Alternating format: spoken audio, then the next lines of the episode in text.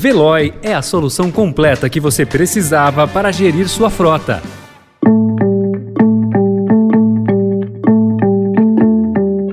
Olá, seja bem-vindo, seja bem-vinda. Começa agora mais uma edição do Notícia no seu Tempo. Esse podcast é produzido pela equipe de jornalismo do Estadão para você ouvir em poucos minutos as principais informações do jornal. Entre os destaques de hoje, Denúncias de assédio sexual derrubam presidente da Caixa. Pacote prevê 38,7 bilhões de reais fora do teto de gastos e decretação de estado de emergência. E os fósseis humanos da África do Sul, que alteram a linha do tempo da humanidade. Esses são alguns dos assuntos que você confere nesta quinta-feira, 30 de junho de 2022.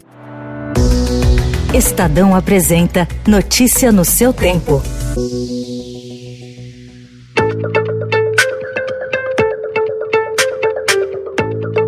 Um dia após surgirem acusações de assédio sexual feitas por funcionárias do banco, Pedro Guimarães deixou o comando da Caixa Econômica Federal. Investigado pelo Ministério Público Federal, ele afirmou em sua carta de demissão que foi alvo de uma situação cruel, injusta, desigual e que será corrigida na hora certa com a força da verdade. A Caixa será dirigida por Daniela Marques, que é braço direito do ministro da Economia Paulo Guedes. O senador Flávio Bolsonaro, que é filho do presidente, presidente e coordenador da campanha do pai, disse que a troca ocorreu para tentar evitar o uso eleitoral do caso pela oposição.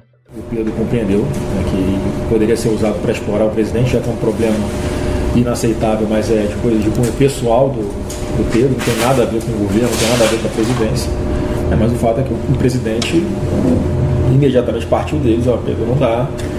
É, coisa pesada estão acusando você, aí não, o Pedro pronto entendeu, já foi conversar sabendo né, que isso deveria acontecer. Do jeito que os fatos estão se apresentando, parece que são bem, bem robustos e tal, e, e aí para preservar o próprio Pedro da Caixa e o mostrar que não compactou com isso, essa atitude foi tomada.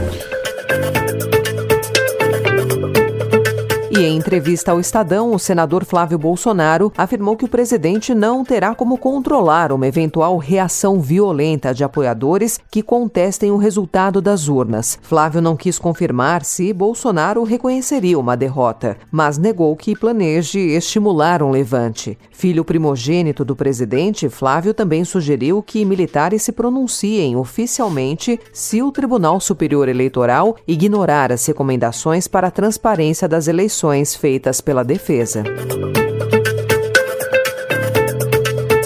O presidente do Senado, Rodrigo Pacheco, indicou que vai autorizar a instalação da CPI do Ministério da Educação, mas avalia ampliar o escopo da investigação para incluir as apurações sobre as obras inacabadas nos governos do PT, como pediram aliados do governo. Não quero antecipar nenhum juízo de mérito em relação a essas questões do MEC, seja o objeto da CPI que busca investigar o FIES e as obras inacabadas do MEC, seja o objeto dessa segunda CPI que é relativamente à gestão atual do Ministério da Educação, o fato é que, havendo fato determinado, assinaturas, há uma tendência, obviamente, que exista a, a Comissão Parlamentar de Inquérito.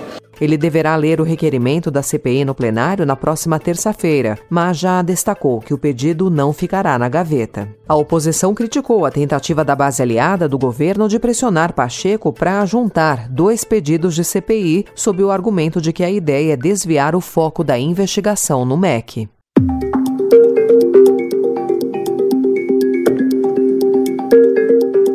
O impacto fiscal da proposta para turbinar benefícios sociais em pleno ano eleitoral aumentou de 34,8 para 38,7 bilhões de reais, valor que vai ficar fora do teto de gastos. Segundo o relator da PEC, o senador Fernando Bezerra, a elevação do custo do pacote ocorreu devido à decisão de zerar a fila do Auxílio Brasil. A legislação impede, em situação normal, a ampliação ou adoção de benesses em ano eleitoral. Para fugir disso, o texto texto prevê a decretação de estado de emergência. Em entrevista, Bezerra disse que o estado de emergência terá como justificativa a elevação extraordinária e imprevisível dos preços do petróleo e dos combustíveis e seus impactos sociais. Os efeitos do reconhecimento do estado de emergência, eles ficarão circunscritos aos valores e medidas contidas no próprio substitutivo. Portanto, ele não vai ser uma porta aberta para a realização de mais novas despesas. Como antecipou o Estadão, as novas medidas foram incluídas na PEC, que já foi batizada pelo ministro da Economia Paulo Guedes de PEC Kamikaze, devido aos riscos para as contas públicas.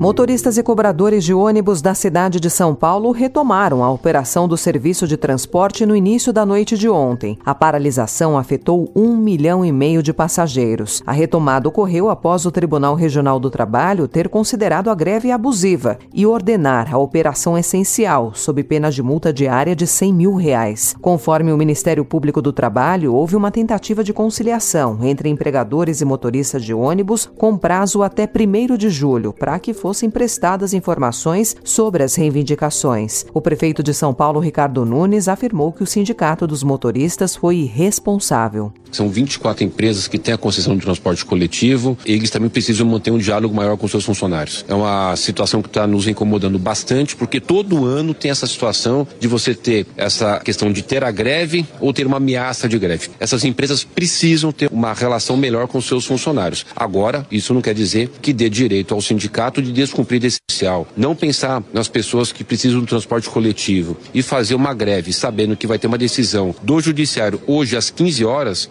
irresponsabilidade do sindicato totalmente com os seus associados, com a cidade e com o judiciário. O presidente em exercício do sindicato, Valmir Santana da Paz, declarou que Nunes tem desprezado os profissionais que atuaram na linha de frente da pandemia e não pararam um único dia no transporte da maior cidade do país. Today, NATO leaders took the historic decision to invite Finland and Sweden to become members of NATO. This is a good agreement for Turkey. It is a good agreement for Finland and Sweden, and it is a good agreement for NATO. A OTAN fez ontem sua maior revisão estratégica dos últimos 30 anos. Na cúpula de Madrid, a aliança declarou a Rússia a ameaça mais significativa e direta à paz e à segurança e considerou a China um desafio aos interesses de seus membros. Na cúpula, a OTAN também oficializou o processo de adesão de Finlândia e Suécia, uma mudança que representa uma consequência direta da decisão do presidente russo Vladimir Putin de invadir a Ucrânia. Jens Stoltenberg, secretário geral da OTAN, lembrou que o conceito estratégico anterior, elaborado em 2010, considerava a Rússia um parceiro estratégico. Notícia no seu tempo.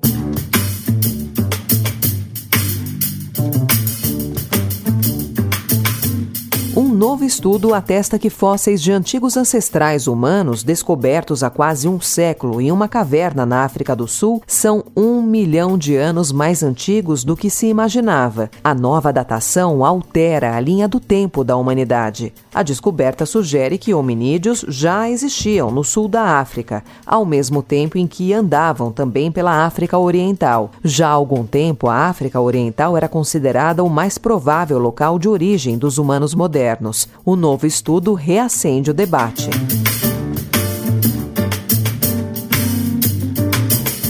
E São Paulo tem desde ontem o seu primeiro espaço cultural gerido e pensado pelos povos originários, com o apoio do governo do estado. A dois quarteirões do Parque da Água Branca, no complexo Babi Barione, o Museu de Culturas Indígenas foi inaugurado com pompa e reverência aos primeiros ocupantes da maior metrópole do país.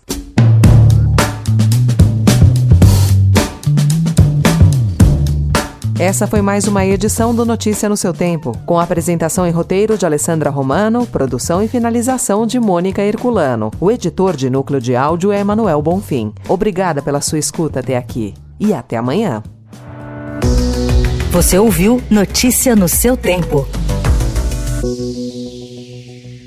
Procurando a rota mais inteligente para gerir sua frota? Veloy é a solução completa que você precisa. Acesse veloy.com.br/empresa e descubra um caminho prático e eficiente para a gestão da sua empresa.